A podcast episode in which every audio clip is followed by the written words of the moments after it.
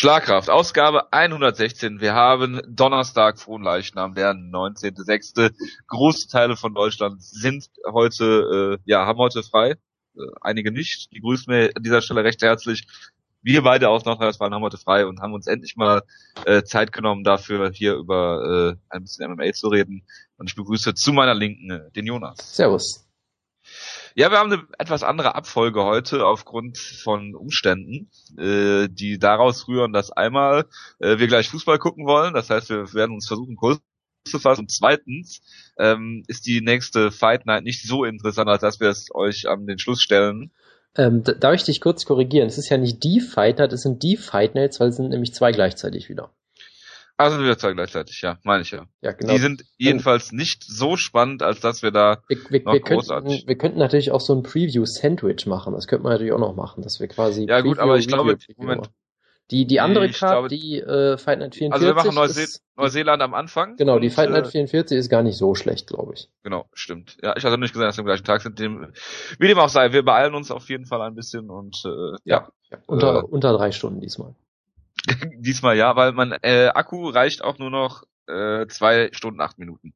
Also, äh, fangen wir an mit der Fight Night. Wir werden gleich noch über News reden, äh, die UFC 174 Show natürlich auch und äh, ja, alles weitere äh, im Verlauf.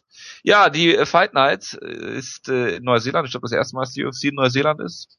Weil bisher waren sie, glaube ich, nur in Australien. Und zwar ist das die 43 Tehuna gegen Marquardt im Middleweight. Marquardt geht hoch, äh, Tehuna geht runter. Ehemaliges Team Schlagkraftmitglied. Äh, beides äh, Kämpfer, die man nicht wirklich einschätzen kann. Marquardt geht entweder K.O. oder haut jemanden K.O. Äh, letzteres eher seltener seit, glaube ich, Tyron Woodley das letzte Mal. Und äh, ja, äh, Tehuna muss das erste Mal runter ins Middleweight. Und äh, bin mal gespannt, wie das wird. Beides Striker. Im Grappling würde ich Nate Marquardt vorne sehen. Äh, auf Marquardt kannst du aber auch nicht tippen. Wenn es eine Decision wird, wären es fünf Runden. Das wäre furchtbar. Äh, also ich kann mir da jetzt so richtig keinen Reim drauf machen. Nate Marquardt wird auch wieder alt. Äh, Tehuna hat vielleicht noch äh, in, in der neuen Gewichtsklasse dann so ein bisschen ähm, die Möglichkeit, äh, da noch den einen oder anderen, gerade weil es Middleweight ist, zu besiegen.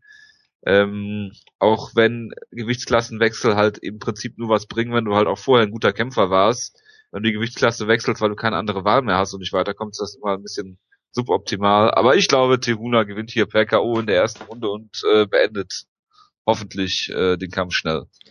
Ja, also der Kampf ist natürlich absolut großartig. Ich meine, Tehuna im Main Event macht ja noch Sinn, weil er ja, glaube ich, aus Neuseeland auch kommt. Aber äh, wie gesagt, er geht eine Gewichtsklasse runter, der Gegner geht eine hoch. Tehuna hat, glaube ich, zwei Kämpfe hintereinander verloren, beide mal gefinisht worden in der ersten Runde. Marquardt hat drei Kämpfe am Stück verloren und dann kämpfen sie halt im Main Event von der UFC-Show. Das ist schon sehr, sehr absurd. Äh, ich kann mir auch auf den Kampf überhaupt keinen Reim machen eigentlich, weil Tehuna sah ja mal aus wie ganz solider Light Heavyweight, wurde jetzt halt zweimal deklassiert von wirklich guten Kämpfern. Da weiß man halt auch nicht. Äh, man weiß auch nicht, wie das mit dem, mit dem äh, Weight Cut wird, weil er sieht eigentlich auch immer unfassbar groß aus, sogar schon für Light Heavyweight. Gut, klar, er hat jetzt gegen Shogun gekämpft, der ist jetzt auch eher ein Middleweight vermutlich, aber trotzdem. Ähm, und wie du ja gesagt hast, ich meine, Tehunas Problem ist eigentlich, dass er verdammt hart zuschlagen kann und ein okayer Striker ist, sag ich mal. Bisschen ringen kann er auch, aber ist halt nirgendwo so wahnsinnig gut. Und das wird natürlich nicht magisch dadurch besser, dass er die Gewichtsklasse wechselt eigentlich. Deshalb ist das auch eine fragwürdige Antwort auf diese Niederlagen zuletzt. Und Nate Marquardt, ja, hat TRT abgesetzt. Da weiß man auch nie, was da los ist. Gegen Woodley sah damals super aus. Seitdem sah er nur noch furchtbar aus eigentlich. Ich kann es auch überhaupt nicht einschätzen. Ich würde auch auf Tehuna tippen. Er hat noch auch ein bisschen den Heimvorteil, ähm, wird größer sein. Deshalb weiß ich halt nicht, ob Marquardt ihn zu Boden nehmen kann. Weil Tehunas Ring ist jetzt auch zumindest offensiv jetzt gar nicht so schlecht. Hatte damit ja auch Ryan Jimmo mal besiegt zum Beispiel. Gut, Ja, oder äh, Alex Gustafsson mal zu Boden genommen, glaube ich sogar. Genau, und er hat Ryan Jimmo besiegt, ohne dass Ryan Jimmo sich dabei komisch verletzt hat, was wir auch noch äh, ansprechen werden. Nee, aber und ich weiß halt nicht, ob Marquardt ihn wirklich im Stand besiegen kann. Gerade weil Marquardt in letzter Zeit sehr oft K.O. ging durchaus und auch ziemlich böse K.O. gegangen ist, sowohl gegen Ellenberger als auch gegen Lombard. Da weiß man halt auch nie, ob das Kinn jetzt äh, nicht mehr wirklich hält. Deshalb würde ich auch auf Tehuna tippen per Knockout, aber in dem Kampf würde mich auch nichts schocken, muss ich sagen, irgendwie. Ja, der nächste Kampf ist auch ein Schocker. Co-Main Event. Das ist, glaube ich, der einzig gerankte Kämpfer auf der Karte. Zumindest war er das mal. Es kann natürlich sein, Ja, dass jetzt. O'Leary? Ja, genau. Es kann natürlich sein, dass jetzt wieder jemand in den Rankings hochgepusht wurde, was ja gerne mal passiert, aber ja, eigentlich war er mal. Ich, ich guck mal nach, du kannst mal ein bisschen über den Kampf reden. Genau, also ich habe ja mal einen Artikel auf unserer Facebook-Seite unter anderem auch verlinkt. Da war er der einzig gerankte Kämpfer auf der Show äh, als Nummer 15 im Heavyweight, glaube ich. Das spricht für sich. Und äh, jetzt ist er auf Nummer 14 sogar gesprungen, über Andrealowski, was auch sehr schön ist. Nee, aber der Kampf ist natürlich super. Ich finde, so Peleli, bei den letzten Siegen kann man ihm keinen Vorwurf machen. Er hat beide einfach gemountet und sofort ausgenockt. Das war durchaus äh, gut gemacht. Gegner waren jetzt vielleicht nicht so gut, aber da kann er ja auch nichts für. Nur Krylov hat ihm einen Kampf geboten. Genau, da hatte er diesen epischen Kampf gegen Dieter Krylov, wo er irgendwie eine gebrochene Rippe hatte, glaube ich, und dann kardiomäßig komplett am Ende war und irgendwie den Kampf dann noch gewonnen hat, äh, wo damals äh, UFC TV zusammengebrochen ist. Und sie ja. danach, danach gedacht haben, solche Kämpfe, die müssen wir irgendwie monetarisieren. Wir führen jetzt Fight Pass ein. Das war vermutlich der Gedanke, der, der Gedanke dahinter. Und Jared Rochold ist halt auch so ein komischer Typ. Er ist halt ein unfassbar guter Ringer eigentlich. Hat manchmal auch keine Lust, Leute zu Boden zu nehmen. Äh, wurde ja fast von Walt Harris ausgenockt mit einer Lariat, wo er einfach den Bizeps ins Gesicht geschwungen bekommen hat und umgefallen ist, was auch ein toller Kampf war. Er hatte dann diesen Kampf gegen Omiljanchuk, den habe ich nicht gesehen. Er hat per Decision gewonnen. Das war sicher ein hervorragender Kampf. Ähm, hast du mir nicht gesagt, Doch, ich sollte den ja, gucken ich, oder sowas, weil der so toll ja, war? Ja, du solltest die, die, nein, du solltest die eine Szene gucken mit der, ähm, in der North-South-Position, wo Wiljanschuk, glaube ich, äh, Roshold auf den Hinterkopf gehauen hat von unten. Ach, ach, die, ach die Sache, ja, okay. Ähm, also eigentlich, eigentlich sollte Roshold den Kampf schon gewinnen, weil er ist, wie gesagt, er ist eigentlich ein richtig guter Ringer, kann ihn zu Boden nehmen. Peleli hat, glaube ich, nicht wirklich Cardio, besonders gute und sollte ihn eigentlich mürbe machen können. Vielleicht kann er ihn sogar submitten am Boden, weil Peledi vom Rücken kann, glaube ich, auch nicht wirklich so viel. Aber es ist halt Heavyweight, Suar Peledi haut verdammt hart zu. Jared Rochold kämpft manchmal blöde und will Leute nicht zu Boden nehmen, deshalb würde mich auch da nichts überraschen, aber ich tippe mal auf Rochold per, ich sage, er gewinnt per Kimura in Runde 3. Einen ganz tollen Kampf. Weil er ihm den Arm ausreißt. Genau, irgendwie sowas. Äh, wenn ich das richtig sehe, ist äh, Soa Palelli auf einer elf Kämpfe Winning Streak. Die damals gerissen wurde von Eddie Sanchez, glaube ich, was auch großartig ist.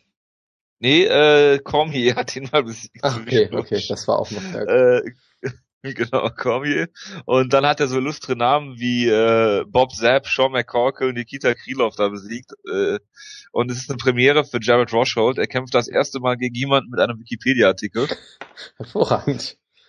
Und äh, ja, äh, was wollte ich großartig zu dem Kampf sagen, außer äh, dass ich hoffe, dass es kein drei Runden Lay and Pray Kampf wird wie der letzte Jared Roshold Kampf. Ich glaube, Palelli wird, sieht sich auch eher als Grappler, wird Roshold nicht zu Boden nehmen können. Vielleicht pullt er ja Guard, könnte ich mir auch gut vorstellen eigentlich. Also ich hoffe, dass der Kampf schnell vorbeigeht, egal ob durch Submission oder durch äh, K.O.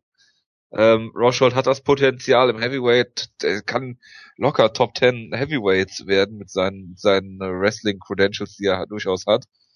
Ähm, aber sein Bruder hat das ja damals auch schon unter Beweis gestellt. Jake Roshold ist äh, auch ein sehr, sehr guter Ringer. Hat es in der UFC auch nicht wirklich weit gebracht, aber warten wir mal ab. Ich denke, Roshold gewinnt hier.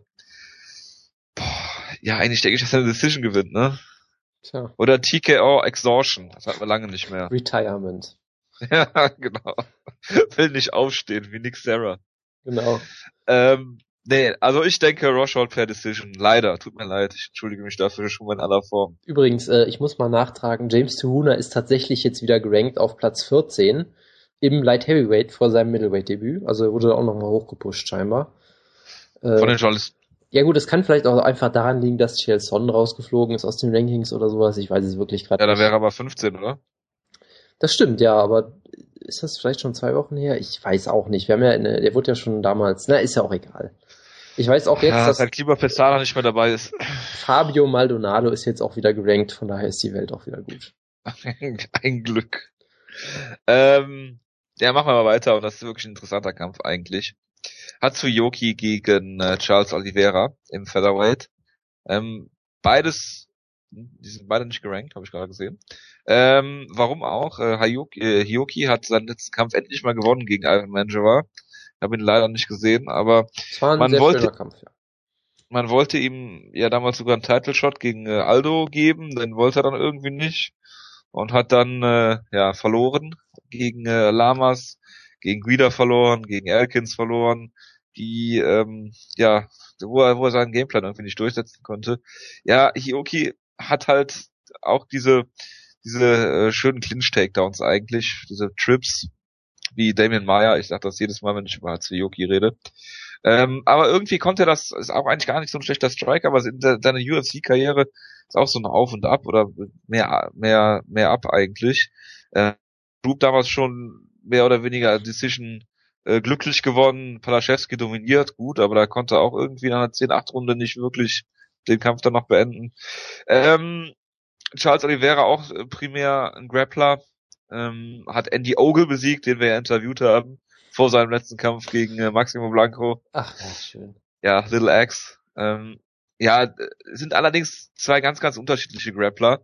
Ähm, Hioki mehr auf Position bedacht, ähm, auf Kontrolle, auf, äh, ja, äh, ist nicht so der, der aggressive, ähm, äh, ja, Grappler, der, der äh, Submissions sucht und, und Openings, ähm, während ähm, Oliveira da sehr, sehr kreativ ist und, und äh, viele verschiedene Submissions äh, schon äh, geholt hat, zum Beispiel diesen äh, Calf Slicer gegen Eric Wisely, äh, Anaconda Chokes, Kneebar, ähm, Armbar, alles mögliche, also das, das ganze, das ganze Repertoire da im Prinzip drauf hat. Ähm, auch vom, auch vom Rücken halt sehr, sehr aggressiv da ist. Und ich könnte mir vorstellen, dass durchaus eine, eine gute Paarung ist. Natürlich haben die beiden auch das Potenzial, da mal einen richtigen Stinker rauszuhauen. Allerdings, wenn, wenn Joki oben ist und versucht, die Position zu halten und äh, Oliveira von unten attackiert, äh, könnte das durchaus interessant werden. Auch hinsichtlich, wie wenn der Kampf zur Decision geht, die Scorecards dann aussehen könnten. Ja, alles sehr, sehr theoretisch. Ähm, ich mag äh, Hyoki eigentlich sehr gerne und denke, dass er, dass er so sein Potenzial noch nicht ganz ausgeschöpft hat. Ähm, Oliveira dagegen ist immer noch auf dem Weg dazu, ein guter äh, Mixed Martial Artist zu werden. Hatte damals gegen Frankie Edgar diesen Kampf, wo uns alle überrascht hat, denke ich, weil er, weil er äh, den Kampf sehr, sehr ausgeglichen gehalten hat und viele haben ja gedacht, Frankie Edgar überrollt ihn. Das war nicht der Fall.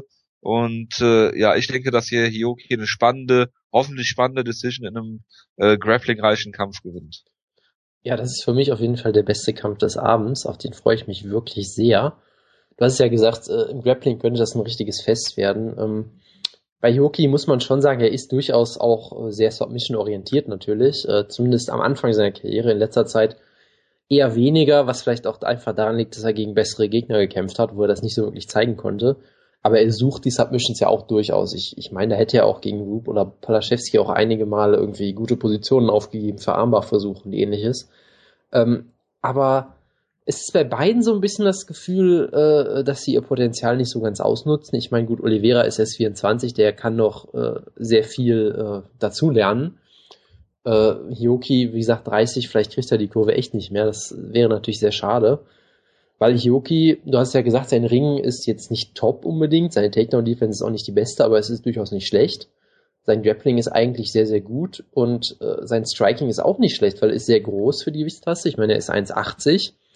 Gut, Oliveira ist auch 1,80, das heißt, in dem Kampf hat er da keinen Vorteil mit, aber er hat eigentlich gar, gar nicht so einen schlechten Jab. Er hat diese sehr schönen ähm, Kicks zum Körper, mit denen er Darren Elkins mal vor große Probleme auch gestellt hat, bevor er dann doch verloren hat. Und so weiter und so fort. Ähm, taktisch und sowas eigentlich gar nicht schlecht. Hatte damals äh, eine wunderbare Leistung gegen Marlon Sandro damals zum Beispiel. Ist auch schon wieder ewig her bei Sengoku. Aber bei ihm ist halt oft irgendwie das Problem, dass äh, man das Gefühl hat, dass es vielleicht mental, dass er da nie ganz da ist, dass er irgendwie es oft nicht schafft, alle seine Fähigkeiten und Talente irgendwie auch in einem Kampf zu zeigen und umzusetzen. Also er hat halt oft, wie gesagt, so Niederlagen, wo du denkst, okay, er hat jetzt gegen Darren Elkins verloren, hat er auch klar verloren. Irgendwie glaube ich trotzdem, dass er eigentlich besser ist, nur er konnte es halt überhaupt nicht umsetzen irgendwie. Äh, gegen Guida hatte ich ihn vorne, das war halt so eine komische Decision wieder, aber toll sah er dann natürlich auch nicht aus. Und Lama ist sehr gut, der ist auch richtig gut, von daher ist das jetzt natürlich auch keine Schande. Ähm, Oliveira, wie gesagt, äh, teilweise sehr, sehr anfällig für Strikes, gerade auch zum Körper durchaus. Ähm, ich könnte mir vielleicht so was ähnliches vorstellen wie Jim Miller damals, dass er einfach so viel Vertrauen in sein Ground. So, da bin ich wieder. Ich bin gerade aus dem Internet geflogen, scheinbar, sorry. Sehr hervorragend. Gut, ich mache einfach mal direkt weiter. Ähm, ja, gegen Lamas zu verlieren, ist keine Schande, war, glaube ich, das letzte. Ja, äh, ich könnte mir auch vorstellen, vielleicht, dass Oliveira einfach teilweise zu viel Vertrauen in sein Grappling hat. Gerade auch in seine Kreativität. Ich meine, das war gegen Jamila damals so, wo er irgendwie ein halbes Dutzend Submissions versucht und Jamila einfach alle abwehrt und ihn dann in eine Nibar nimmt und tappt. Könnte ich mir eventuell auch vorstellen, vielleicht nicht mit einer Submission, aber dass ähm, Hioki dann halt einfach positionell äh, ihn besiegen kann ich kann mir auch wirklich sehr viel vorstellen. Ich kann mir auch ein langweiliges Striking-Duell vorstellen, wo beide irgendwie zu viel Respekt vor dem Ground-Game des anderen haben. Ähm, ich könnte mir auch, ja, ich könnte mir sogar fast vorstellen, dass Oliveira ihn in der Submission erwischt, weil er eigentlich so gut ist mit den Submissions, aber das vielleicht eher unwahrscheinlich. Ich kann mir irgendwie sehr viel vorstellen. Ich bin ein bisschen überrascht, dass Hioki relativ klarer Underdog ist, weil ich ihn eigentlich auch tippen würde auf ihn.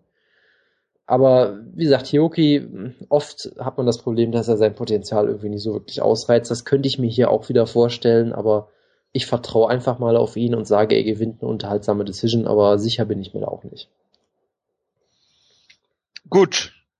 Das war auch der letzte Kampf, den wir besprechen, oder Jonas, hast du noch äh, Da bin ich äh, schwer dafür, dass wir über nichts mehr reden von der Karte. Ja, die ist sonst nicht besonders gut. Mike Rhodes ist scheinbar Gut. ein ganz gutes Talent, aber das ist noch äh, ein paar Jahre hin, bis wir über den reden müssen, glaube ich. Ja. Und die Prelims, scheinbar. die Prelims sind relativ furchtbar. Gut, machen wir weiter mit News. Und ähm, ja, als erstes, Jonas, müssen wir über Bellator reden. Ja. Die seriöse MMA-Promotion Bellator hat sich dazu entschieden, äh, mal eben ihren Chef zu wechseln oder ihren äh, ihren äh, Präsidenten oder wie man immer man es nennen mag.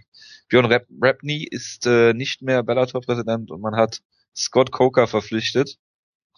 Ähm, nachdem man seinen, glaube ich, Wunschkandidaten, wenn ich das richtig gehört habe, Chell Son nicht habe, hat verpflichten können, oh der auch eine Verschwiegenheits, äh, äh, einen Verschwiegenheitsvertrag unterzeichnen sollte, das nicht gemacht hat das direkt mal rausposaunt hat. Das ist hervorragend natürlich. Also ich halte, ganz kurz, ich halte die Quelle, die das berichtet hat, für sehr unzuverlässig, weil das auch so ein, Gel, Kumpel von Gelson ist und so weiter. Ich könnte mir da sehr gut vorstellen, dass die da auch irgendeinen Bullshit erzählen, aber naja, es würde irgendwie zu Bellator passen natürlich.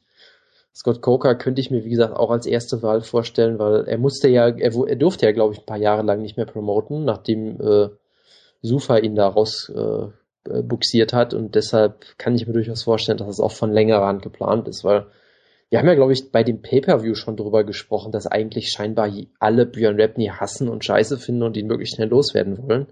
Und ja, es gab wirklich nur äh, positive äh, äh, Feedback. Also aber richtig auch massiv, ne? Also nicht äh, loyal Rapney gegenüber, sondern auch äh, zum Beispiel Ben Saunders hat sich geäußert, der Bellator verlassen hat. Genau, der, der gesagt hat, er hatte ein traumatisierendes Erlebnis mit ihm. Ich will gar nicht wissen, was es damit auf sich hat. Ja, äh, da kann man mal nachfragen. Rapney ist, kommt ja auch aus dem Boxen, äh, gab da wohl auch eine Geschichte, dass er den Hund von irgendeinem Boxer ermordet hat oder irgendwie so ganz absurde Stories. Also es ist kein besonders netter Kerl, glaube ich. Äh, und deshalb kann man vielleicht auch froh sein, dass er weg ist. Weil ich meine, mit Bellator ging es ganz massiv bergab dieses Jahr, hatte ich das Gefühl trotzdem sehr erfolgreichen Pay-Per-View, aber was sonst die Qualität der Cards und so anging, war es ziemlich furchtbar, fand ich. Deshalb, äh, ich bin mal gespannt, was es jetzt Neues gibt mit ähm, Scott Coker, weil man kann, wir haben uns ja, glaube ich, über Scott Coker auch immer lustig gemacht, so ein bisschen, aber ich glaube, der Typ weiß schon so ein bisschen, was er macht, was so Promoten angeht und die meisten Kämpfer haben auch irgendwie eine relativ, eine relativ hohe Meinung von ihm, habe ich das Gefühl. Also so ganz falsch scheint das ja nicht zu machen hat ja auch äh, ein Jahrzehnt oder so relativ erfolgreich Kickboxen promoted, was in Amerika, glaube ich, auch nicht gerade einfach ist. Von daher bin ich mal gespannt, wie das jetzt mit ihm läuft. Ja, Scott Coker ist natürlich ein ganz anderer Typ, auch der mehr im Hintergrund die Stricke oder die Fäden in der Hand, in der Hand hält und äh, da zieht. Ähm, Im Gegensatz zu einem Dana White, der ich glaube, hinter den Kulissen wenig zu sagen hat, aber vorne raus immer alles ra rausposaunt.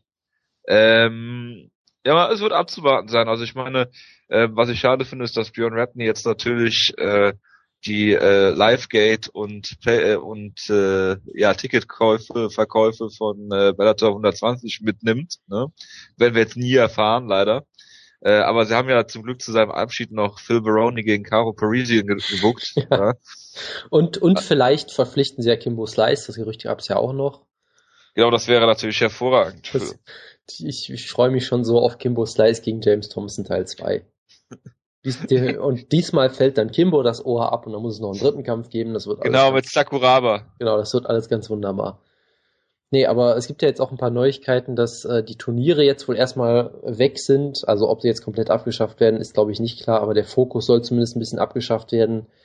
Äh, Rapney findet diesen, diesen, dieses Sendeformat mit wöchentlichen Shows auch nicht unbedingt so angemessen und Seasons. Was ich ja immer eigentlich sehr interessant fand, aber du hast halt irgendwie gemerkt in letzter Zeit, dass Bellator das einfach nicht mehr hinkriegt, weil die nicht genug gute Leute haben offenbar und auch Verletzungspech und alles. Und dadurch halt sehr viele Shows einfach massiv schlecht besetzt waren. Deshalb ist es vielleicht keine so schlechte Idee. Ähm, ich bin auf jeden Fall mal sehr gespannt. Ich meine, die Turniere waren natürlich immer so das Alleinstellungsmerkmal, äh, haben auch teilweise natürlich ziemlich gut vom, äh, äh funktioniert, muss man sagen, aber gerade in letzter Zeit fand ich, äh, lief, ja, es jetzt, ja. lief es jetzt nicht mehr besonders gut. Und sie hatten ja eh schon angefangen mit Ausnahmeregelungen. Es gab ja irgendwie diese Idee, wenn du schon mal ein Turnier gewonnen hast, dann kannst du jederzeit einen Titelkampf kriegen wohingegen ja, glaube, andere Leute glaube, noch durchs Turnier müssen. Also es hat sich ja schon abgezeichnet, dass das äh, nicht mehr lange hält in, in der Form. Ja, das Desaster fing ja im Prinzip mit Eddie Alvarez an und der, der Titel-Shot-Klausel und so weiter. Dann haben sie, ich glaube, letzte Woche verkündet, dass wenn du Turniersieger bist, kannst du einen Titelshot bekommen oder gegen einen anderen seinen Shot auf die äh, aufs Spiel setzen oder sowas.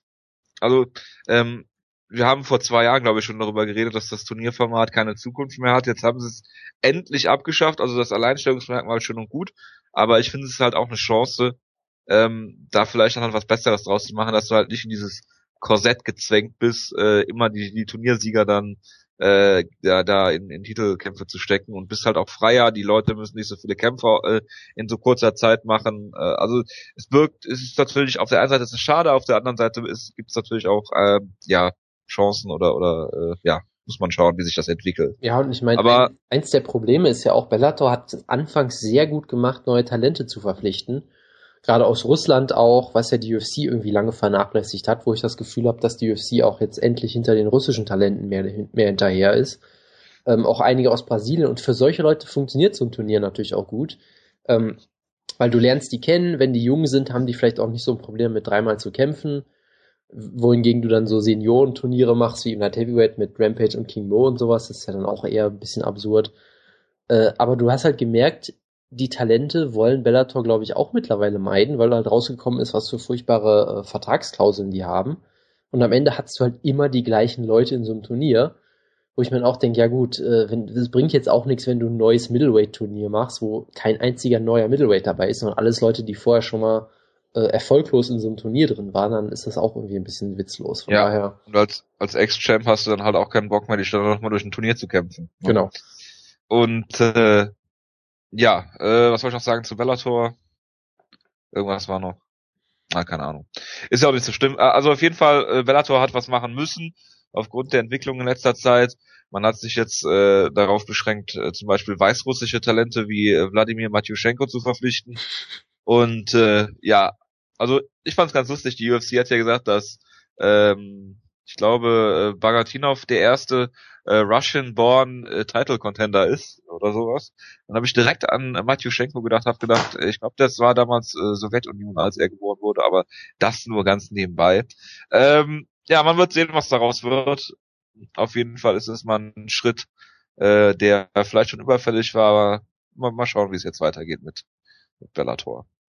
Ja, ähm, andere andere Sachen jetzt. Ähm, New Mexico äh, State Athletic Commission hat hier noch eine eine Anhörung zu machen oder es wurde einmal Protest eingereicht von Ross Pearson, äh, weil er ja gegen Diego Sanchez verloren hat. Das bleibt allerdings dabei. Also es ist scheinbar noch nicht rausgekommen, dass jemand bei den Scorecards sich vertan hat. Ja, aber dafür, dafür wurde natürlich Jason High erstmal für ein Jahr gesperrt, weil den Ref so ein bisschen geschubst hat und entlassen, was schon ein bisschen zu viel des Guten vielleicht ist, aber naja gut. Ja Dann, gut, aber die, ne, man, die man äh, sollte, entscheidet ja nicht über Entlassungen. Nee, klar, aber es wirkt halt in der ganzen äh, äh, Aggregation schon so ein bisschen heftig, äh, ne, weil du weißt halt, sag ich mal, auf offizieller Seite den Punktrichtern, den Refs, denen passiert natürlich nie was und ich meine, ich glaube auch weiterhin, dass sie Jason High einfach loswerden wollten. Dana White hat ja auch schon zu Protokoll gegeben, dass er das nicht gesehen hat und ihn einfach so scheinbar gefeuert hat oder ihn hat feuern lassen oder was auch immer. Es ist halt alles so ein bisschen, äh, ja, nervig. Ich meine, es gab so sowieso dieses riesen Commission Hearing mit Son und Venali Silva. wo Wenderley dann irgendwie wieder eine ganz andere Geschichte erzählt hat als vorher. Ich weiß nicht, ob wir da überhaupt drüber reden wollen, weil es ist ja. Nein, reden wir nicht, weil wir haben eh keine Zeit und du die ganze Zeit schon viel zu viel redest. Ja, sorry, aber es ist halt äh, eine ziemliche Farce natürlich und äh, bitte. Was ich noch sagen wollte, ist, dass ich letzte Woche darüber philosophiert habe, wie viel Diego Sanchez denn verdient, aufgrund von sieben Niederlagen und der letzte Kampf irgendwie drei Jahre zurück ist, wo ich das nachvollziehen konnte. New Mexico hat es mir jetzt leicht gemacht, er verdient 70, 70. Ja. 140.000 Dollar hat er dafür kassiert. Dafür. Ja, ist doch äh, eine vollkommen gerechte Entlohnung. Ja. Bellator Pay-Per-View hat scheinbar 100.000 äh, Käufer gehabt. Wie viele davon unterschiedlich waren, weiß ich jetzt nicht. Oder ob vielleicht 50.000 Mal der gleiche Bayer dabei gewesen ist. Sei mal dahingestellt. Ähm, die UFC hat nach neun Jahren Brandon Vera endlich geschafft zu entlassen. Ja? Obwohl sein letzter Kampf auch gefühlt ein Jahr her ist, oder? Das ist schon eine Weile her, ja. Ich weiß gar nicht, war das, das war nicht der Show. War das Rothwell? Was Rothwell? Das kann sein, ja. Äh, wollten die ihn nicht danach auch schon feuern und dann ist ja Rothwell durch den Test gefallen, da mussten die wieder zurückholen oder irgendwie? Das so? war ja schon bei Thiago Silva so. Stimmt, genau, das war da. Ja, ich, ich weiß auch nicht. Das ist alles irgendwie. Naja. Ja, es war tatsächlich gegen Rothwell. Tatsächlich. Ja, hervorragend. Ja gut, dann äh, hat er ja eigentlich, aber in seinem Kampfrekord steht das noch als Niederlage laut Wikipedia. Tja. Ich, das ist ja interessant. Es ist, alles, es ist alles sehr interessant. Ja, das äh, kann man natürlich so machen. Ja, machen wir mal weiter im Text. Ähm, äh, ja, Mike Tyson hat Dana White angemalt. Ja. Im Flugzeug. Herzlichen Glückwunsch. Ja, das ist allerdings nicht so interessant, als als ich das heute auf Bild.de gesehen habe, auf der Titelseite. Also, Die Frage ist natürlich eher, warum du auf Bild.de bist, aber naja, gut. wieso, wieso soll ich nicht auf Bild sein, um mich dann darüber aufzuregen, was bei Bild geschrieben wird? Verstehe. Das ist auch der Grund, warum ich andere Podcasts höre manchmal. Gut. Genau, oder so Spiele wie Elfenbeinküste gegen Kolumbien schaue. Aber das nur nebenbei. Ähm, Chelson hat seine Karriere beendet. Wir haben letzte Woche schon die Breaking News verkündet, dass äh, er durch den Drogentest gefallen ist. Er hat sich dann versucht zu erklären. Äh, das äh, werden wir jetzt in der Kürze der Zeit leider nicht besprechen können. Aber Jonas beim Metamoris 4 kämpft, er Super. gegen André Galvao.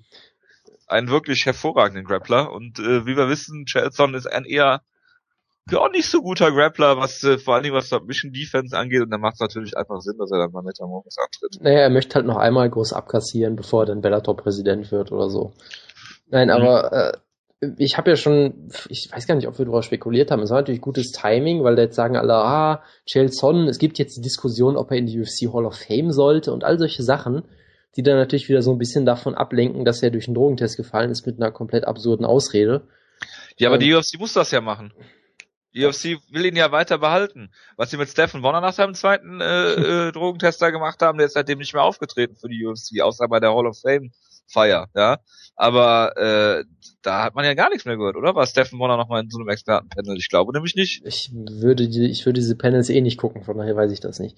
Nee, aber ja, das ist äh, enttäuschend von dir. Es war wieder ein geschickter PR-Move von Son. Jetzt reden alle über seine Grappling-Erfahrungen statt über seinen seinen Drogentest. Von daher ja, ich würde auch sagen, lass uns das Thema jetzt damit abhaken, weil äh, es ist halt irgendwie ein bisschen bekloppt alles.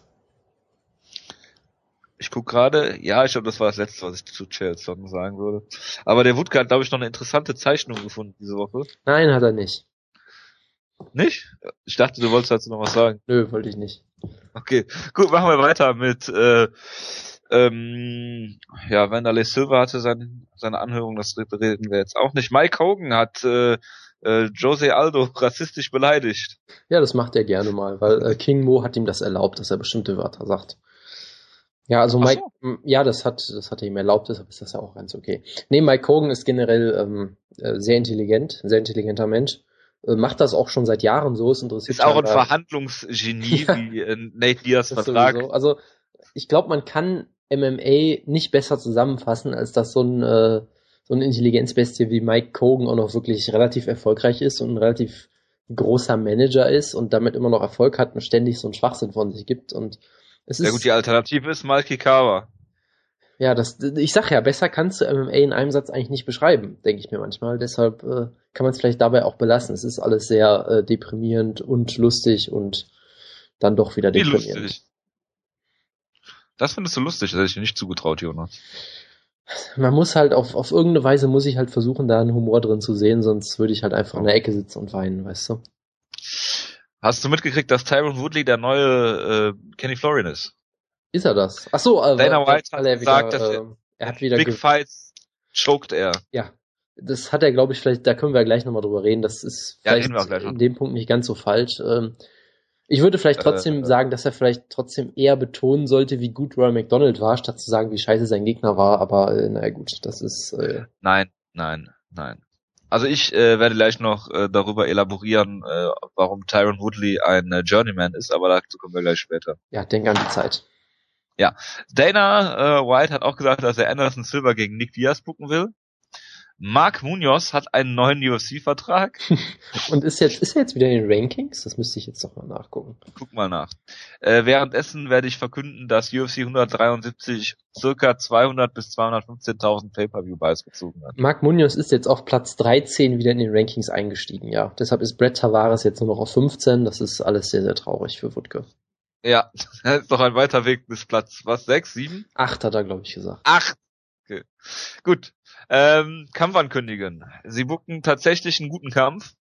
Ähm, bei UFC 176 wird's äh, Musasi gegen Jacare 2 geben. Ich glaube, den gab's bei Dream damals. Genau, das war. Äh, wo äh, Musasi mit einem Abkick gewonnen hat, was sehr, sehr beeindruckend war. Genau, das war ein wunderbares Finish damals. Äh, danach hat, also seitdem hat Musashi, glaube ich, Abkicks nur noch illegal benutzt.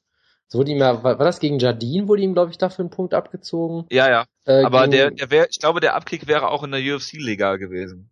Der äh, das, Jacare Das kann sehr gut hat. sein, ja. Ich wollte nur sagen, dass das ja eigentlich eine sehr gefährliche Waffe von Jacare ist, die er seitdem aber irgendwie nie mehr so richtig gut benutzt hat, glaube ich. Was? Jacare? Äh, ja, von, äh, von, von Musashi meine ich natürlich. Äh, gegen Michida hat er auch einen illegalen Abkick gezeigt. Also äh, gucken wir mal, wie es diesmal läuft. Ist auf jeden Fall ein extrem interessanter Kampf. Freue ich mich sehr drauf. Ja. Äh, auch interessante Kämpfe sind äh, Bendo gegen äh, Rafael dos Anjos und Jordan Mean gegen äh, Thiago Alves, die auf der gleichen äh, Card stehen werden. Genau, ersteres hat sich ja schon äh, abgezeichnet, nachdem sie beide auf der gleichen Karte auch gewonnen haben zuletzt. Ähm, ist, ist ein guter Kampf. Bendo ist wieder in einem Main Event von, von einer Show, die einfach da ist. Äh, gegen, gegen Habilov hat er scheinbar sogar richtig gute Ratings gezogen, unerklärlicherweise. Deshalb äh, bin ich mal gespannt, wie es hier läuft. Äh, Joe Lawson gegen Michael Chiesa wird bei der äh, darauffolgenden Fight Night stattfinden. Also Joe Lawson, äh, ja, sehe ich eigentlich recht gerne. Chiesa jetzt nicht so unbedingt, aber da könnte halt wieder mal. Das könnte, es könnte ein sehr interessantes Grappling-Duell werden. Genau.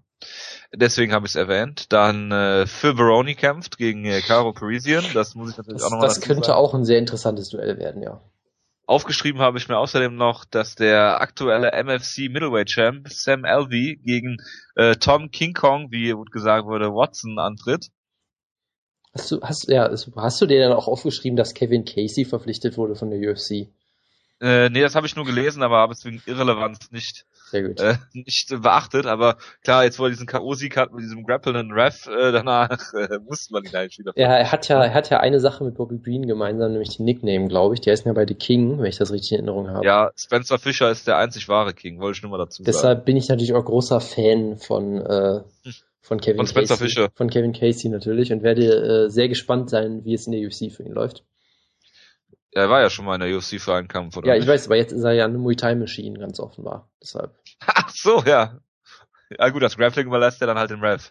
Genau, das, das ist klar. sehr gute Arbeitsteilung, ja. ja, Ryan Bader wird gegen OSP gebuckt. Äh, ja, hat, konnte man auch absehen und sie ähm, Headline eine Fight Night in ja, Maine. Das, also ist, das, ist das wirklich interessant. Hervorragend. Ja. Ja, apropos interessant, Jonas. Äh, der letzte Kampfankündigung, womit ich auch die News beschließen werde, ist, äh, Misha Tate wird gegen Rin Nakai kämpfen in Japan. War vermutlich, es wurde schon darüber gemutmaßt, dass Misha Tate jetzt vom Fox Coleman Event auf Fight Pass äh, fallen wird. Ja, das ist interessant. Äh, ich hatte ja auch die. Ist das eine Fight Pass reine Show, ja, ne? Das kann ich dir jetzt nicht sagen, aber es wird, weiß ich gar nicht. Die Shows in Japan waren ja sonst eigentlich immer relativ groß. Aber das kann ich dir jetzt spontan überhaupt nicht sagen. Ja, gut, ist halt markant dabei, ne? Ja, gut. Ähm, äh, Japan, nee, ich sehe nur eine World Series of Fighting Show in Tokio, das wird auch der Hammer. Ähm, ja. Naja, weiß ich auch nicht. Ja, es ist auf jeden Fall ein sehr kurioser Kampf. Rinda Kai, äh, man kann ja mal auf YouTube nach ihr suchen oder per Google. Ähm, die wurde von Pancrase sehr interessant vermarktet. Ich glaube, das Hauptaugenmerk ist daran, dass sie relativ muskulös ist und dass die Japaner das irgendwie sehr faszinierend finden und deshalb ihr Videos von zu hunderttausenden Videos angucken, wie sie äh, einen Ring saugt und bügelt und einen Kuchen backt und solche Sachen. Es ist unfassbar merkwürdig, was da passiert. Es ist sehr creepy, auch irgendwie diese Videos zu gucken. Äh, was man zu ihr sonst sagen muss, sie ist, ist, ich weiß gar nicht, ob sie unbesiegt ist. Sie hat einen relativ guten Rekord ja, auf dem Papier. Ähm, ein Draw. Man muss dazu sagen, sie hat sehr oft auch Rematches gekriegt, also so nach Motto, hey, du hast diese eine Kämpferin in der Runde, bitte tritt doch einfach nochmal gegen die an. Äh, sie hat auch zweimal gegen eine Pro-Wrestlerin gekämpft, ich glaube sogar auch mehrmals gegen mehrere verschiedene, wo man auch denkt, okay, äh, mit dem Kampf willst du halt ein bisschen Publicity holen, aber die hat da auch nichts verloren eigentlich. Äh, sie hat zuletzt Sarah DeLelio besiegt, die ganz solide ist, die halt auch noch nie, glaube ich, gegen eine wirklich gute Gegnerin gewonnen hat, aber zumindest schon mal gegen einige gute Leute gekämpft hat. Ähm, sie galt halt lange Zeit so als komplettes Gimmick in Anführungszeichen, die halt, wie gesagt, sehr komisch vermarktet und von Pancrase beschützt wurde. Es gab da auch mal so einen Kampf, wo äh, sie, äh, wo ihre Gegnerin keine Chokes oder Knee Strikes zeigen durfte, weil sie das Gewicht verpasst hat und das hatten wir mit äh, Mizuki Inoue auch mal, dass die Gegnerin auch bei einem K.O.-Sieg dann einen No-Contest ge ge bekommen hätte oder irgendwie. Also es gab sehr viele komische Sachen bei Rinakai. Deshalb hätte ich nie gedacht, dass die mal in der UFC äh, ankommt und es ist ein sehr, sehr kurioser Kampf. Aber vielleicht kann sie ja, Ronda, vielleicht kann sie ja Ronda Rousey gefährlich werden. Wir werden es ja sehen dann. Sarah D'Alelio hat aber Amanda Nunes besiegt. Genau, das ist der eine, eine richtig gute Sieg von ihr, das stimmt, das hatte ich vergessen. Sonst hat sie halt gegen die richtig guten Kämpferinnen immer verloren, hat aber zumindest schon mal gegen richtig gute Kämpferinnen gekämpft. Was glaube ich sonst die Gegnerin von Rinakai äh, weniger von sich sagen können. Ja gut, Tara La Rosa ist jetzt auch nicht, ja. Ja, also wie gesagt, in, in, in, den letzten beiden Kämpfen war es ein bisschen besser, davor wurde sie halt sehr, sehr beschützt. UFC 174, oder hattest du noch News? Äh, nee. Ja, Dimitrios Mouse Johnson gegen Ali Bagautinov oder Bagautinov, wie Mike Goldberg jeweils einzelne Silben betont, ist immer hervorragend. Ähm, ja, da hat Mighty Mouse mal locker die Decision gewonnen, äh, Jonas. Äh, wie zu erwarten war, oder? Oder wir haben, wir, obwohl wir haben getippt Finish, ne? Äh, ich habe getippt Finish, ja. Ich weiß auch weiterhin nicht, wie Bagotinov äh, das überhaupt durchgestanden hat, weil er wurde ja schon ziemlich verprügelt. Ähm, ich weiß gar nicht, was ich zu dem Kampf sagen soll. Also er lief nicht so, wie ich das gedacht hätte. Wie gesagt, Mighty Mouse äh, hat ihn auch zum Beispiel, ich glaube, er hat ihn, glaube ich, gar nicht zu Boden gekriegt überhaupt die ganze Zeit. Und was ich halt so beeindruckend fand, er hat wirklich fünf Runden lang im Prinzip genau da gekämpft, wo Bagotinov ihn theoretisch haben will, nämlich im Clinch. Ich meine, diese Kämpfe aus Dagestan sind ja eigentlich alle dafür bekannt, dass sie gute Ringer sind, gutes Judo haben, was auch immer. Äh, Combat Sambo. Genau, sehr, sehr körperlich kräftig und stark sind, gerade im Clinch auch. Und Johnson ist einfach mit ihm in den Clinch gegangen die ganze Zeit. Bogotinov hat dann ein, zwei Mal ihn so kurz geworfen. Danach ist Mighty Mouse halt wieder hochgesprungen wie so ein Flummi. Äh, und hat immer wieder diesen Muay Thai Clinch angesetzt und ihm unzählige Nies ins Gesicht und auf die Brust und den Bauch und die Seite gerammt. Das war wirklich beeindruckend, dass Bogotinov am Ende des Kampfes, glaube ich, drei Cuts im Gesicht hatte und überall so rote Flecken über den ganzen Körper verteilt. Das sah echt ziemlich furchtbar aus.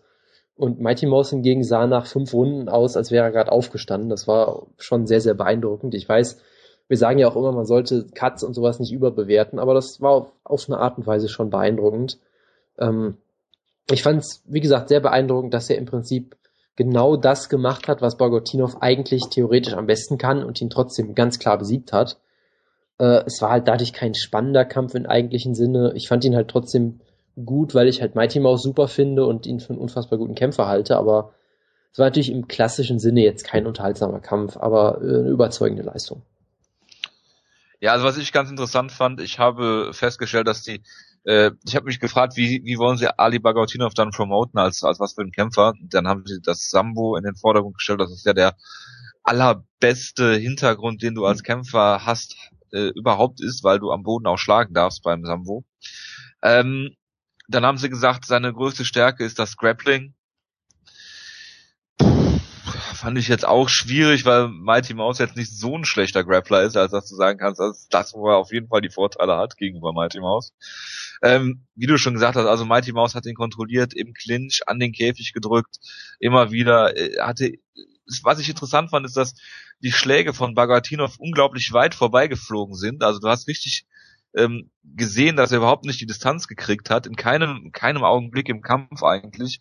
Ja, Mighty Mouse hat ihn halt von vorne, vorne bis hinten ähm, ja dominiert und äh, Bagatinov hatte nie den Hauch einer Chance. Dann wurde natürlich immer, wenn Bagatinov einen Treffer mal gelandet hat, das total overstellt irgendwie. Aber im Endeffekt hat Mighty Mouse alles gemacht, was er, was er, äh, was er machen musste, um den Kampf jetzt zu gewinnen. Was ich noch ganz interessant fand, und da hat Joe Rogan was gesagt, was ich äh, so unterschreiben würde. Ähm, die Ringpausen von Mighty Mouse sind wie so Boxenstops. Ja, da gibt's klare Kommandos, klare Anweisungen, zack, zack, zack, du musst das, das, das und das machen. Und äh, dann weißt du direkt, worum es geht. Und äh, ich feiere Matt Hume dafür ab, dass er das so macht, aber ähm, das nur ganz nebenbei. Und ja, die Frage ist jetzt, ob Mighty Mouse noch, äh, abgesehen von äh, Dodson, irgendwelche Gegner im Flyweight hat, die du da überhaupt noch bringen kannst. Also das ist mir auch aufgefallen. Äh, die Anweisungen für Hume sind unfassbar technisch und spe spezifisch. Also du hörst das ja extrem oft, dass Leute irgendwie cornern und sagen, ja, du musst ihn jetzt ausnocken oder sowas, wo ich auch denke, ja, wie denn? Äh, das hat er, das hat er gemacht bei Tim Boschen, hat es auch geklappt. ja gut, Ukami. da hat das geklappt, aber das ist ja auch ein gutes Zeichen von so einem Cornerman, dass du ähm, ja auch den, den richtigen Ton immer treffen musst. Das wird ja bei, bei Greg Jackson ist das sehr offensichtlich, dass er mit jedem Kämpfer anders redet, dass er wirklich mit Kabilov macht er einen schlechten russischen Akzent nach, und mit anderen Leuten geht er so total emotional an und schreit die an und mit GSP sagt er, du musst ihm dann einfach mit, mit deiner Lende schlagen, wenn die dir wehtut oder weiß ich nicht was. Und mit manchen Leuten ist er halt sehr technisch und Matt Hume weiß halt genau, wie er so, solche Leute coachen muss und hat das wunderbar gemacht. Man muss natürlich auch sagen, ich glaube, ein Kämpfer wie Mighty Mouse zu coachen in so einem Kampf ist auch ist relativ einfach, zumindest deutlich einfacher als äh, Bagotinov zu sagen, was er machen soll, weil der war halt in jeder Hinsicht schlechter. Von daher ist das natürlich relativ einfach, so einem Kämpfer wie Mighty Mouse in so einem Kampf zu sagen, was er machen soll. Trotzdem war es natürlich beeindruckend. Ähm, ja, zu der anderen Frage, was für Gegner er noch hat. Ja, er hat halt John Dodson. Ich meine, das reicht mir auch erstmal. Der Kampf war ja durchaus äh, sehr, sehr gut und auch durchaus eng. Dodson hat ihn, glaube ich, zweimal zu Boden geschlagen. Äh, auf den Scorecards war es, glaube ich, auch ziemlich eng, durchaus, weil er hat auf jeden Fall die ersten beiden Runden gewonnen. Die dritte Runde war relativ knapp.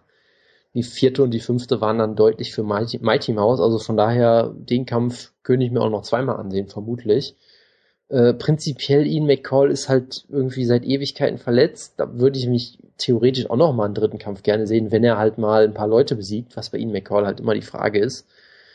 Und ansonsten ist die Division halt relativ dünn aktuell. Zack Mikowski sehe ich da halt noch, der mich eigentlich in der UFC bisher sehr beeindruckt hat der Den auch, hat Mighty Mouse ja auch genannt als potenzieller genau, der als, als, noch. aus unerklärlichen Gründen aktuell auf Nummer 9 gerankt ist, was mir auch ein bisschen tief vorkommt, aber nun gut.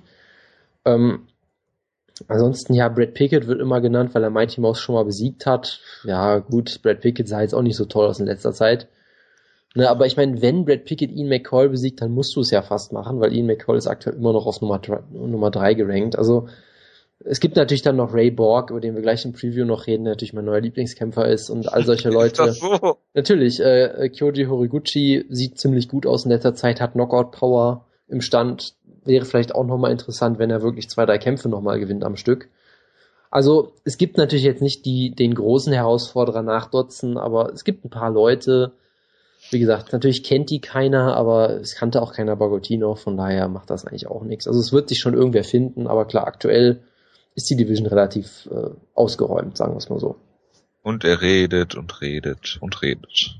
Ohne Punkt und Komma. Ja, ähm, kommen wir zum Coleman Event. Und zwar Rory McDonald gegen Tyrone Woodley. Und da muss ich Rory McDonald natürlich wieder abfeiern für seine äh, Leistung gegen Tyrone Woodley. Äh, ich äh, glaube auch, dass Tyrone Woodley äh, mal einen Ausrutscher nach oben hatte mit seiner Leistung hier gegen äh, Carlos Condit. Ich glaube auch, dass er ihn nicht öfter so besiegen würde. Ähm, Woodley ist natürlich dieser äh, ja, Ringer, der Striking gelernt hat, der vielleicht Knockout-Power hat, ja. Ähm, aber gegen Roy McDonald, da hast du einfach gesehen, dass wenn du halt zwei Kämpfer hast, die relativ gut sind, ähm, du hast den einen sehr technischen Kämpfer und den einen, der über die Power oder Athletik kommt, dann sollte man vielleicht ähm, dann demjenigen, der die Technik hat, da den Vorzug geben und das hat Roy McDonald auch wieder äh, super gemacht. Ja, er hat den, er hat den äh, Question Mark Kick, wie äh, Joe Rogan es genannt hat, äh, gezeigt. Ja, also der Jonas erkennt das natürlich nicht als Brazilian Kick an, logischerweise. Den einzig wahren Brazilian Kick hat TJ Dillashaw, das wissen wir. Genau. Ja. Und ja, da hat Rory ähm, immer wieder schön Druck gemacht, hat ihn dann am Käfig, also Tyron Woodley ist teilweise auch rückwärts, glaube ich, freiwillig in den Käfig gelaufen, manchmal hatte ich den Eindruck. Aber äh, Rory hat ihn auch da schön gestellt, hat immer wieder schöne Engels geschlagen ähm, ja, hat diese, diese Kicks, Front Kicks und so weiter. Also da hat zum Teil äh, die Kombinationen waren immer schön äh, Körper, äh, Körper, Kopf, Körper, Kopf und hin und her. Also damit war Tyron Woodley überfordert. In der dritten Runde gab es auch noch diesen schönen Single-Leg-Takedown von Rory, wo er dann noch am Ende, glaube ich, sogar die Mount geholt hat und ihn da ziemlich am Boden dann noch verprügelt hat. Also Roy McDonald, das war wieder, mal eine Leistung, wo ich mir sage, das ist der Roy McDonald, den ich äh, gerne sehen möchte. Für mich hat das äh, gereicht, äh, um sich einen Titelshot zu verdienen. Ähm, ich weiß nicht, was bei Rory, äh, äh, was, was im Robbie Lawler Kampf da schiefgelaufen ist. Der hat ihn natürlich unter Druck gesetzt und äh, der konnte seinen, sein, äh, er konnte seinen Kampf dann nicht so kämpfen, wie er das gerne wollte und äh, Rory hat genau das gemacht hier mit Tyron Woodley, hat ihn direkt unter Druck gesetzt ist nach vorne gegangen und hat ihn da ziemlich verprügelt und äh, zu Recht auch die Decision hier gewonnen. Und für, für mich, äh, wenn die UFC jetzt nicht äh, das als Nummer 1 Herausfordererkampf genannt hätte und nochmal Matt Brown gegen Robbie Lawler, dann würde ich den hier jetzt, also würde ich sagen, das reicht auf jeden Fall. Ja, also für mich hat der Kampf halt so ein bisschen zwei Facetten. Auf der einen Seite sah McDonald halt wirklich extrem gut aus und hat eben einen Gegner nicht nur besiegt, sondern halt auch im Prinzip lächerlich gemacht mal wieder, so wie Ellenberger damals der hat irgendwie so eine Art und Weise, BJ Penn natürlich damals auch, dass er Gegner manchmal sogar besiegt, indem er gar nicht so viel macht. Ich meine, gegen Ellenberger hat er Ellenberger ja nicht wirklich verprügelt, sondern halt einfach mit dem Jab im Prinzip besiegt. Der hat ihn ja nicht gefinisht oder sonst irgendwas und hat ihn trotzdem total demoralisiert, total äh, abgewertet, auch glaube ich in den Augen von vielen Fans. Und hier hat er im Prinzip das Gleiche gemacht. Ja, aber da hat, da hat Dana ja äh Rory begraben, glaube ich sogar. Ne? Ja, gut, das ist halt Weil, Dana White. Rory hätte den Kampf finishen müssen und äh, äh, Ellenberger hat ja nichts gemacht. Deswegen Tja. ist Rory der Schuldige daran, dass der Kampf so stinkend langweilig war. Natürlich, aber gut. natürlich. Was ich halt nur sagen wollte, er hat halt eine bestimmte Art und Weise, wie er Kämpfer wirklich äh, deklassieren und fast schon lächerlich machen kann. Er hat natürlich auch mich wieder lächerlich gemacht, weil ich den Kampf wieder vollkommen falsch getippt habe, wie ich es immer ja, tue bei ihm. Ist äh, zu Recht. ja, äh, ein paar Sachen, was ich sehr beeindruckend fand, seine Takedown-Defense, äh, die sah wirklich astrein aus. Äh, das habe ich ja immer so ein bisschen in Frage gestellt seit dem Mike Pyle-Kampf oder weiß ich nicht was. ähm, was ich halt andererseits halt auch interessant fand, wie schlecht Woodley halt aussah. Und ich finde es halt immer schwierig zu sagen, lag das jetzt quasi nur an Roy McDonald, der so unfassbar gut ist? Lag es vielleicht auch daran, dass Woodley halt, wie gesagt, gerade im Striking eben doch nicht so gut ist, wie man denkt? Waren es, war es psychologische Kriegsführung von McDonald, der da irgendwie Leute mental brechen kann. Gesagt, Komischerweise hast du das beim Tyron Woodley Sieg gegen Carlos Condit so nicht gesagt. Was habe ich da gesagt? Dass das an, äh, auch an Carlos Condit gelegen haben könnte, der nicht so gut äh, performt hat an dem Abend. Dass Tyron Woodley ihn besiegt hat durch einen äh, äh, Kreuzbandriss bei einem Takedown. Ja, warum sollte ich das auch sagen? In dem Fall stimmt's ja auch nicht. Nein, aber ähm, ich weiß es wie gesagt nicht. Also ich fand es schon sehr interessant, dass Tyron Woodley sich wirklich, wie gesagt, gefühlt absichtlich, ist natürlich immer einfach zu sagen von außen, aber gefühlt äh, auch zufrieden damit war, sie einfach in den Käfig zu stellen, wo ich sage, von da aus kannst du den Kampf nicht gewinnen. Weil McDonald hat super Kicks, du kannst nirgendwo hin, er schlägt zum, zum Kopf, zum Körper, du kannst von da keine Takedowns ansetzen. Also es war von außen sehr schwer zu verstehen, warum Woodley so kämpft. Wie gesagt, sicherlich hat McDonald ihm auch nicht viele Optionen gelassen. Wie gesagt, äh, gute Angles, gute Beinarbeit und so weiter und so fort. Es war trotzdem, sage ich mal, eine komische Leistung von Woodley, gerade als Laie. Ich meine, wirklich Ahnung habe ich natürlich auch von, von den ganzen Details nicht. Ich meine, Roy McDonald hat sicher auch sehr viele Sachen gemacht, die ich nie im Leben mitbekommen habe überhaupt. Ähm, und es ist natürlich immer zu einfach zu sagen, Mensch, Woodley, geh doch einfach vom Käfig weg. So einfach ist es natürlich im Zweifelsfall nie. Aber schon, äh, die, die Performance hat mich dann doch wieder an Woodley zweifeln lassen, so ein bisschen. Ähm, McDonald aber auf jeden Fall äh, Top-Kämpfer, was ich ihm ja immer abgesprochen habe. Ob er jetzt einen Titelkampf gewinnt, ich habe weiterhin keine Ahnung. Ich würde es ihm prinzipiell zutrauen nach dem Kampf, aber äh, schauen wir mal. Ich würde natürlich auch durchaus gerne einfach ein Rematch gegen Robbie Lawler nochmal sehen, um den Titel eventuell dann auch. Wäre natürlich auch sehr interessant. Ähm, von daher beeindruckende Leistung. Es war natürlich auch in dem Sinne kein unterhaltsamer Kampf, weil es halt wieder sehr einseitig war. Das war halt generell bei der Show so ein bisschen das Problem, aber sehr beeindruckend und ich bin mal gespannt, wie es weitergeht. Und die eine Sache, die ich natürlich erwähnen muss, ist, dass Tyron Woodley von äh, nassen Toilettenpapier für Männer gesponsert wurde. Dass auf seinem Hintern sehr groß äh, Dude Vibes, Dude Vibes stand, was irgendwie auch zur Leistung so ein bisschen gepasst hat. Das war das eigentliche Highlight der Show. ja, absolut. Tja, ja, Also ich äh, bin ja Roy McDonald Fan und äh, denke, er hat sich damit seinen Titelshot äh, verdient. Und vielleicht lag es ja auch an äh, Roy McDonald und nicht an Robbie Lawler, dass äh, Robbie damals den Kampf gewonnen hat. Aber wir reden ja nicht über die Psyche der Kämpfer, seitdem äh, Morbo uns hier verlassen hat. Deshalb machen wir einfach mal weiter. Genau. Ähm, Ryan Bader gegen äh, Fejau habe ich geskippt, nur so ein bisschen geguckt zwischendurch. Ja, ähm, ich kann es kurz zusammenfassen. Bader hat ihn zu Boden genommen und gewonnen. Lass uns bitte mit dem nächsten Kampf weitermachen. Ja, absolut, da freue ich mich schon drauf. Andrea Lowski gegen Brandon Schaub. Andrea Lowski hat das gemacht, was ich gehofft habe. Äh, Nämlich Brandon nichts, Schaub oder wie? hässlich besiegt. Ja, Brandon Schaub hat ja auch nichts gemacht. Ja, ich habe den Kampf nicht gesehen, deshalb kann ich dazu nichts sagen. Also, für mich hat, äh, kannst du eigentlich, theoretisch kannst du die ersten beiden Runden 10-10 scoren, weil nichts passiert ist. Dann wird ein Uppercut von Brandon Schaub unglaublich abgefeiert, weil es, glaube ich, der einzige Schlag in der ganzen Runde war. Ähm, und er soll deswegen die Runde gewinnen. Finde ich ein bisschen merkwürdig. Ähm, die dritte Runde hat Schwab klar gewonnen, weil er den, den da am Boden kontrolliert hat, äh, Alowski. Tja, ich finde es schwierig. Ich meine, sicherlich war das ein enger Kampf, auch aufgrund dessen, dass fast gar nichts passiert ist. Alowski kannst du in der ersten Runde wenigstens noch äh, zugute heißen, dass er ihn, dass er Brandon Schaub an den Käfig gestellt hat oder oder da nach vorne gegangen ist. Im Endeffekt, ja, kann oder musste den Kampf ja Brandon Schaub geben. Im Endeffekt ist nicht viel passiert, deswegen ja, ich tue mich halt schwer damit, wenn man das jetzt hier als Skandalentscheidung dahinstellt, weil einfach wirklich nicht viel war. Und wenn du irgendjemandem die Runde geben willst, kannst du halt auch die ersten beiden Runden an Arlovski geben, ohne weiteres. Ähm, weil, wie gesagt, Brandon Schaub auch diesen einen Uppercut in der zweiten Runde hatte. Ich tue mich wirklich schwer damit, weil das, das halt als Skandalentscheidung oder an, an Robbery äh, da zu nennen, weil ähm, Ross Pearson gegen Diego Sanchez, das war eine Robbery, weil Diego Sanchez drei Runden lang verprügelt worden ist. Und wenn man dann jetzt wieder anfängt, damit äh, da rumzuheulen, wegen Alowski gegen Schaub, ja, das, da tut man sich halt auch selbst keinen Gefallen mit, weil wenn man jetzt jede, jede Split Decision oder jeden engen Kampf in Anführungsstrichen ähm, als als Robbery da hinstellt, ist das halt auch nicht nicht wirklich fair. Und von daher, ähm, ja, läppscher Kampf, bitte weitermachen und Andrei Arlovski hat natürlich eine große Zukunft in der UFC und Brandon Schaub gehört dahin, wo an alle haben wollen, zu Mitter Morris. Gegen Chelson. Gegen Chelson, nachdem der André Gavau mit der Brandon Schaub Taktik genau, äh, ah, nee, äh, zu einem Unentschieden gekämpft hat. Genau. Reden wir doch mal kurz über UFC Main Eventer Owen St. Preux gegen Ryan Jimmo. Ähm, ich fand diesen Kampf sehr, sehr faszinierend, weil OSP eigentlich nicht wirklich gut aussah und trotzdem irgendwie wieder gewonnen hat.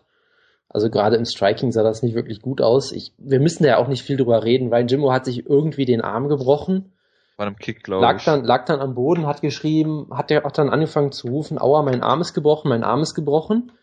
Statt dann irgendwie zu tappen oder zu sagen, ich gebe auf. Ich weiß auch nicht, was er sich davon versprochen hat, dass er einfach sagt, mein Arm ist gebrochen. Ähm, OSP ist dann ein Musterprofi, hat sich gesagt, oh, dein Arm ist gebrochen, ich setze mal einen Kimura an, hat sich dann einfach einen Arm gegriffen es war, glaube ich, äh, der falsche Arm sogar. Das, heißt, das war der falsche, ja, ja. Genau, das, das wäre noch besser, wenn dem OSP auch noch aus Versehen wirklich, also den, den Arm dann noch ausreißt. ich ich finde, das spricht sehr für OSPs Instinkte als Kämpfer, dass er den, sich den, einfach den erstbesten Arm greift. Es ist natürlich so ein bisschen, ähm, ja, ich möchte es jetzt nicht Assi nennen, aber es ist natürlich nicht besonders nett. Ich weiß, wie gesagt, weiterhin nicht, was Ryan Jimmo sich dabei gedacht hat. Ja, äh, gut, aber äh, das gehört doch dazu. Also du kannst jetzt natürlich. Also, wie gesagt, ich habe ja gesagt, dass es gute Instinkte sind. Es wirkt halt ein bisschen, wenn du da sitzt und denkst, so mein, mein Arm ist broken, dann greift er sich einen Arm, denkst du so, das ist jetzt auch nicht besonders nett, aber hey, es ist, äh, es sind Käfigkämpfe, da muss man auch nicht nett sein. Äh, ja, wie gesagt, Jimmo hätte einfach tappen sollen, aber naja, gut. Oder Tap rufen sollen, wie Joe Rogan gesagt hat. Genau. Äh, kann er auch schreien oder Stop rufen, das reicht ja auch genau, schon. Also oder wenn war, der schreit, mein Arm ist broken, kann der Ref vielleicht auch mal darüber nachdenken, den Kampf zu stoppen. Das ist durchaus richtig. Vielleicht hat der Ref auch einfach nicht verstanden, was los war. Ich habe es ja auch anfangs äh, überhaupt nicht verstanden. Äh, die einzige Sache, die mir sonst noch aufgefallen ist, ist, dass Bruce Buffer dann gesagt hat, ich zitiere mal, declaring the winner by verbal tap out, therefore winning by TKO. Das habe ich auch nicht wirklich verstanden. Also, genau, das habe ich auch gehört. Das war sehr faszinierend. Das habe ich nicht wirklich verstanden. Äh, von daher, mehr muss man zu dem Kampf, glaube ich, auch nicht sagen. OSP hat es wieder geschafft zu gewinnen, ohne wirklich gut auszusehen, meiner Meinung nach. Aber ja, gut. Ja, so ist das. Aber Ryan Jimmo äh, wurde natürlich direkt mit Machida verglichen. Er Karate macht, dazu ja. sagen. Genau. Und weil er light on the feet ist, also ein bisschen rumgehopst ist. Ähm, ja, es war halt ein Light Heavyweight Kampf und äh, am Ende hat sich Ryan Jimmo den Arm gebrochen und OSP den anderen ausgerissen. So ist das halt. So ist das halt. Also, ja. ähm, ja, was ich zur ganzen Show noch sagen wollte, ich weiß nicht mehr in welchem Kampf das war. Ich glaube bei Rory McDonald gegen Tyron Woodley, da hat, ähm, da war für mich die, die, die Rap-Szene des Jahres eigentlich, weil äh, Rory irgendwie ein Knee oder einen Kick gezeigt hat. Genau, ein Spinning Back Kick war's. Ja, ich, und der äh, ganz klar Woodley am Körper getroffen hat, der einen, äh, einen äh, Low Blow gefaked hat. Äh, John McCarthy hat dann unterbrochen, um Woodley zu sagen, dass der äh, legal war und hat es dann weiterlaufen lassen. Ja, wobei man dann natürlich sagen muss, die Kehrseite davon ist natürlich der eine Kampf von Bobby Green damals, wo John McCarthy einfach sagt, nee, das war kein Low Blow, ich disqualifiziere dich jetzt. Also auch immer so ein Ich disqualifiziere dich jetzt? Äh, also der, der TKO-Sieg oder was auch immer es damals war. Ja, aber das ist doch, also wenn es dann wirklich kein Low Blow war, dann lass es doch einfach weiterlaufen. Das, du müsstest doch nicht stoppen, um das dann zu sagen. Ich, ich, ich glaube, Big John stellt sich schon mal ganz gerne so ein bisschen in den Mittelpunkt manchmal. Über die Regeln. Tja. So ist das. Ähm, ja, das war die Card. Ja, war, war nicht wirklich geil. War, war eher zum Vergessen. Deshalb machen wir jetzt auch, würde ich sagen, direkt mit dem Preview einfach weiter. Wolltest du nicht noch über den Herrn Bang reden? Nee, er, er heißt ja auch scheinbar nicht Bang, sondern Bong, wurde ja, glaube ich, ausgesprochen. Was natürlich auch nicht unbedingt heißt, dass er wirklich so heißt, aber naja, gut. Guckt euch, ja. guckt euch die Top 2 Kämpfe an, die waren äh, sportlich relevant und auch interessant, aber die Show allgemein eher zum Vergessen. Cup Swanson gegen Jeremy Stevens ist der Main Event der Albert nee, San Antonio, San Antonio, Entschuldigung. Ja. Äh, Fight Night, die äh, am Samstag auch äh, stattfindet. Und äh, ja, lieber Jonas, äh, was hältst du von dem Kampf? Ja, Jeremy Stevens wird am 28.06. kämpfen.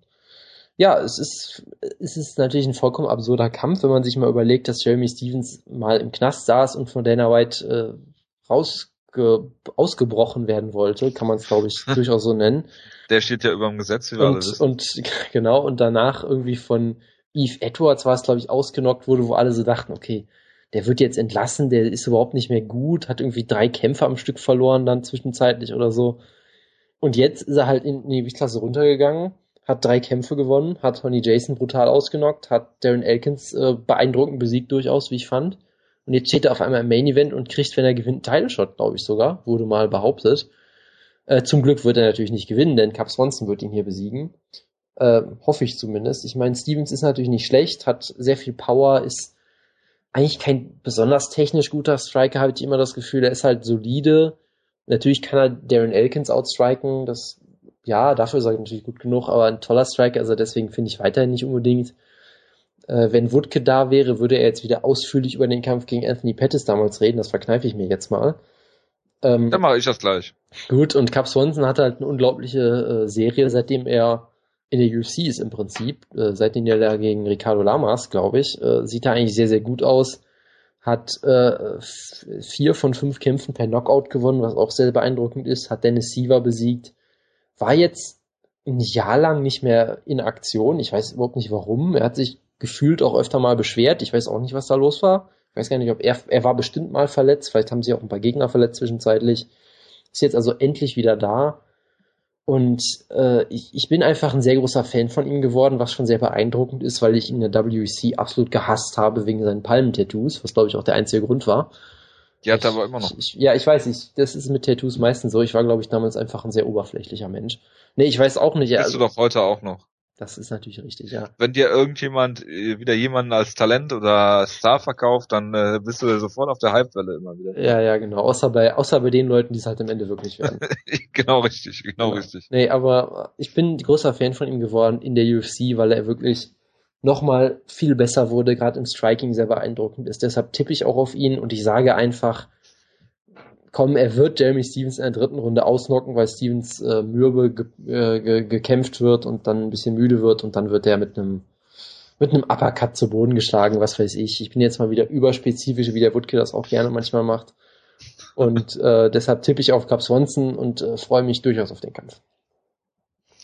Ja, ich kann mich dir da leider nur anschließen. Ja. Ach, Cap Swanson. Das ist sehr, sehr traurig. Cap Swanson hat zwar die erste Runde im Dennis Weaver Kampf verloren, aber dann äh, Dennis Weaver, äh, Dennis Weaver klar outstriked. Ähm, er hat unglaubliche KO Power im Featherweight Und äh, ja, vielleicht wird's ja auch ein äh, Grappling-lastiger Kampf. Ich glaube das nicht. Ich glaube auch nicht, dass es über die volle fünf Runden Distanz geht. Ähm, ich glaube, dass Swanson in der Lage ist, Jeremy Stevens, äh, ja, ich weiß nicht, ob ich äh, zu deklassieren, aber er ist auf jeden Fall noch auf einem anderen Level als Jeremy Stevens, egal ob er jetzt äh, Darren Elkins besiegt hat, Stevens in seinem letzten Kampf. Kann natürlich auch sein, dass er wieder in so eine äh, in so eine Eve Edwards Niederlage da reinrutscht. Ich glaube, dass Swanson hier ziemlich brutal ausnocken wird. Mit einer rechten Geraden. Oder einer rechten Cross, das weiß ich nicht. Das ist egal. Ich bin auch überspezifisch jetzt. Sehr gut.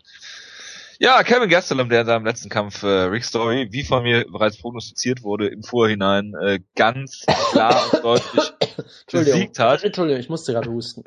ja, wo äh, Calvin Gastelum im Prinzip gesagt hat, ich kann nicht meine Siegprämie nur für eine Runde kriegen und lass Rick Story jetzt einfach mal weiterkämpfen und lass ihn in der Niederlage halt noch gut aussehen ähm, was er nämlich gemacht hat, was sehr nobel und äh, kameradschaftlich von Kevin Gastelum ist. Und er kämpft jetzt gegen äh, Nicolas Musoke, der bisher nur in Europa gekämpft hat, glaube ich. Ähm, ein, ein Grappler ist, der sehr groß für die Gewichtsklasse ist.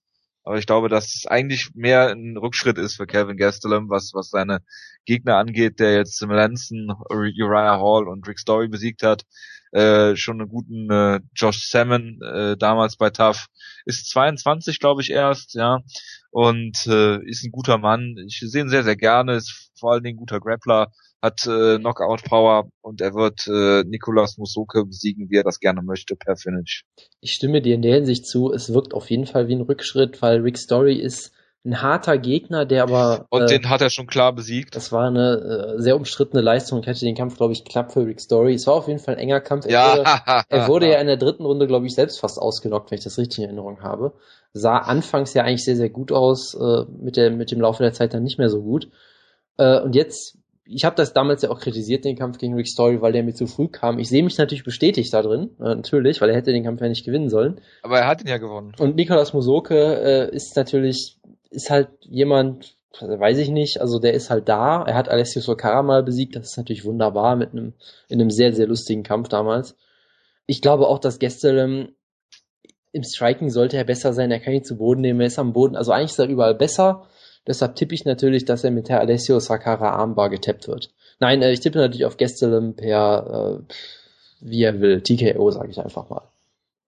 Hervorragend. Ähm, nächster Kampf. Äh, Cesar Mutanchi Ferreira gegen Andrew Craig. Das ist natürlich ein hervorragender Middleweight-Kampf. Und ich muss dir widersprechen, Jonas, du hast gesagt, Tyron Woodley kann Kämpfe, oder man kann generell Kämpfe nicht äh, mit dem Rücken am Käfig stehend gewinnen. CB Dollaway ist das absolute Gegenbeispiel dazu. Ja, der hat oh, nämlich geschafft, Kampf.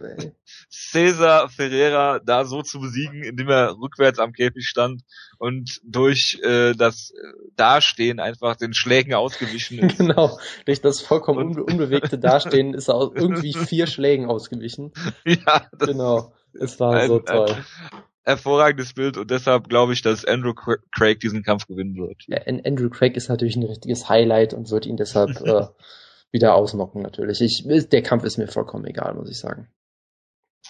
Ich habe es auch eigentlich nur erwähnt äh, wegen diesem. Das, das habe ich mir schon sehr gedacht, ja. Das war auch eine gute Entscheidung von dir. Ja, absolut. Und dann äh, gucken wir mal äh, auf den Rest der Card. Ricardo Lamas jetzt nach seinem ähm, ja seiner Niederlage, glaube ich, gegen äh, Jose Aldo, das war der letzte Kampf, den Lamas hatte. Ja. Ähm, Kampf gegen Hakran Diaz, das ist ein durchaus interessanter Kampf. Genau, Hakran äh, Diaz hat ja mal Yuri Alcantara besiegt, der ein Top 10 Bantamweight ist mittlerweile. Also hat genau, er, man hat immer nur einen Kampf pro Jahr. Genau, äh, hatte eine durchaus enge Niederlage gegen Nick Lenz, wo er durchaus gut mithalten konnte. Also von dem ist durchaus einiges zu halten. Äh, ja gut, Lamas wurde halt von Aldo ziemlich deklassiert, das kann man ihm jetzt auch nicht zum Vorwurf machen. Ne? Von daher würde ich Lamas immer noch als relativ klaren Favoriten sehen. Diaz sollte man aber nicht unterschätzen. Der hat durchaus äh, solides Ringen, hat gegen Nick Lenz, glaube ich, ihn auch mal gerockt oder fast submitted. Ich weiß es gar nicht mehr. Er war auf jeden Fall einmal kurz vorm Finish, hat dann am Ende aber doch knapp verloren. Also das ist ein durchaus netter Kampf. Ich würde vielleicht sogar sagen, dass es der zweitbeste Kampf der Card ist, was vielleicht drittbeste Kampf natürlich. Zu dem zweitbesten Kampf komme ich gleich noch. Ähm, wie gesagt, Lamas Per, ich tippe mal auf Decision, aber durchaus netter Kampf. Genau. Ähm, Brutal Johnny Bedford ist auch auf der Card. Da reden wir aber nicht drüber, oder? Willst du darüber reden? Äh, er wird wieder per einem Headbutt den Kampf gewinnen. Nein, keine Ahnung. Mit dem habe ich es auch äh, von dem habe ich auch genug nach dem Kampf gegen Haniaya, muss ich sagen. Genau. Ja, Dein äh, Liebling Ray Borg ist natürlich ganz, am Start. Ganz kurz, wir können kurz darüber reden, dass Joe Ellenberger hier kämpft, der Bruder von so, Jake Ellenberger, der schon wieder einen Gegnerwechsel bekommen hat. Der ist jetzt, glaube ich, mittlerweile mit seinem fünften UFC-Gegner oder irgendwie sowas Absurdes. Äh, sein Kampf wurde ja äh, von der, was, UFC 172 oder sowas? Also von irgendeiner Show wurde der Kampf ja komplett gestrichen, weil sich mehrere Leute verletzt haben. Dann sollte er hier kämpfen, jetzt hat er schon wieder einen neuen Gegner bekommen. Äh, von daher bin ich mal gespannt, wie es jetzt für ihn endlich läuft. Eigentlich sollte er, denke ich, schon gewinnen. Und natürlich kämpft Ray Borg, kämpft gegen Shane Howell, der mir überhaupt nichts sagt. Aber Ray Borg sagt mir was, der hat für mich Dustin Ortiz besiegt in seinem letzten Kampf. Und äh, ich habe mich natürlich vollkommen verliebt in, in ihn in diesem Kampf, äh, weil er er war halt super, hat wunderbares Grappling gezeigt, ist erst 20 Jahre alt. Ich glaube 20 ist auf jeden Fall noch sehr das jung. Das letzte Mal, dass sowas passiert ist, war Tom Linimacki. Ja, das können wir jetzt. Äh, ich, bei, ja, und seitdem bist du Fan von Niklas Beckström, ne? Genau, bei Ray Borg war es aber noch viel extremer bei als bei Ninimaki, glaube ich. Sogar weil er wirklich wunderbare Back-Control gezeigt hat, äh, absolut wunderbaren Kampf, schöne Takedowns, sehr genau diese Art von Kampf, die ich halt liebe, so aggressives, äh, wildes, ja nicht wildes, aber aggressives Grappling, Positionswechsel, äh, jemand, also jemand, der halt noch sehr jung ist und halt alles irgendwie kann, natürlich jetzt noch in keinem Bereich wirklich hervorragend ist, klar. Aber der hat mir da extrem gut gefallen in dem Kampf. Der wird Shane Howell natürlich besiegen, sage ich jetzt einfach.